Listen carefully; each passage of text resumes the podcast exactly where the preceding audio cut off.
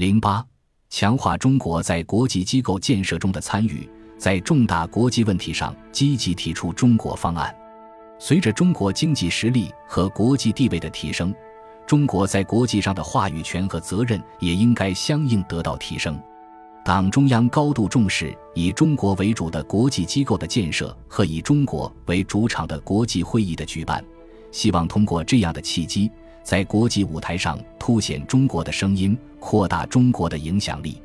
例如，随着金砖国家影响力的不断扩大，金砖国家新开发银行成立。促进了五国经济交流与发展。根据协议，该银行总部设在中国上海。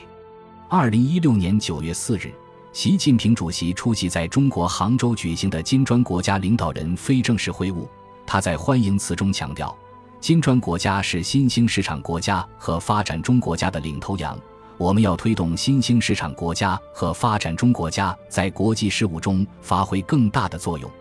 再如。二零一三年十月二日，习近平在同时任印度尼西亚总统苏西洛会谈时表示，为促进本地区互联互通建设和经济一体化进程，中方倡议筹建亚洲基础设施投资银行。二零一五年六月二十九日，五十七个创始成员国的高级官员齐聚北京，签署了亚投行章程。二零一六年一月十六日，备受瞩目的亚投行正式开业。同年九月三日，加拿大财政部部长比尔·莫诺宣布，加拿大将正式申请加入。共建亚投行是中国积极融入国际社会的一个创举，充分彰显了中国与世界各国在一起建立利益共同体、发展共同体和命运共同体方面所做的积极努力，也表明中国愿意为亚洲和全球发展事业做出积极贡献。二零一四年五月。在中国上海举行的亚洲相互协作与信任措施会议第四次峰会上，中国国家主席习近平发表主旨讲话，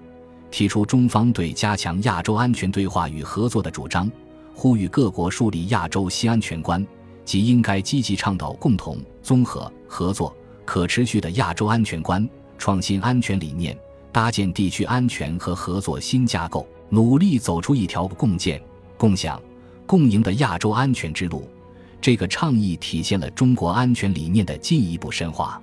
此外，中国主办的2014年亚太经合组织北京峰会和2016年二十国集团杭州峰会，向世人展示了中国继续推动改革开放的诚意和积极融入世界的新形象，也向世界提供了中国特色的全球经济治理的方案，为全球经济增长注入了中国动力。诠释出中国的大国担当。在九月三日，二十国集团杭州工商峰会开幕式上，中国国家主席习近平发表主旨演讲。他不仅表达了对中国经济的强烈信心，还希望国际社会加强合作，倡议二十国集团成员应该同国际社会一道，坚定信念，立即行动。第一，共同维护和平稳定的国际环境；第二。共同构建合作共赢的全球伙伴关系。第三，共同完善全球经济治理。总之，中国是现行国际体系的参与者、建设者和贡献者，是国际合作的倡导者和国际多边主义的积极参与者。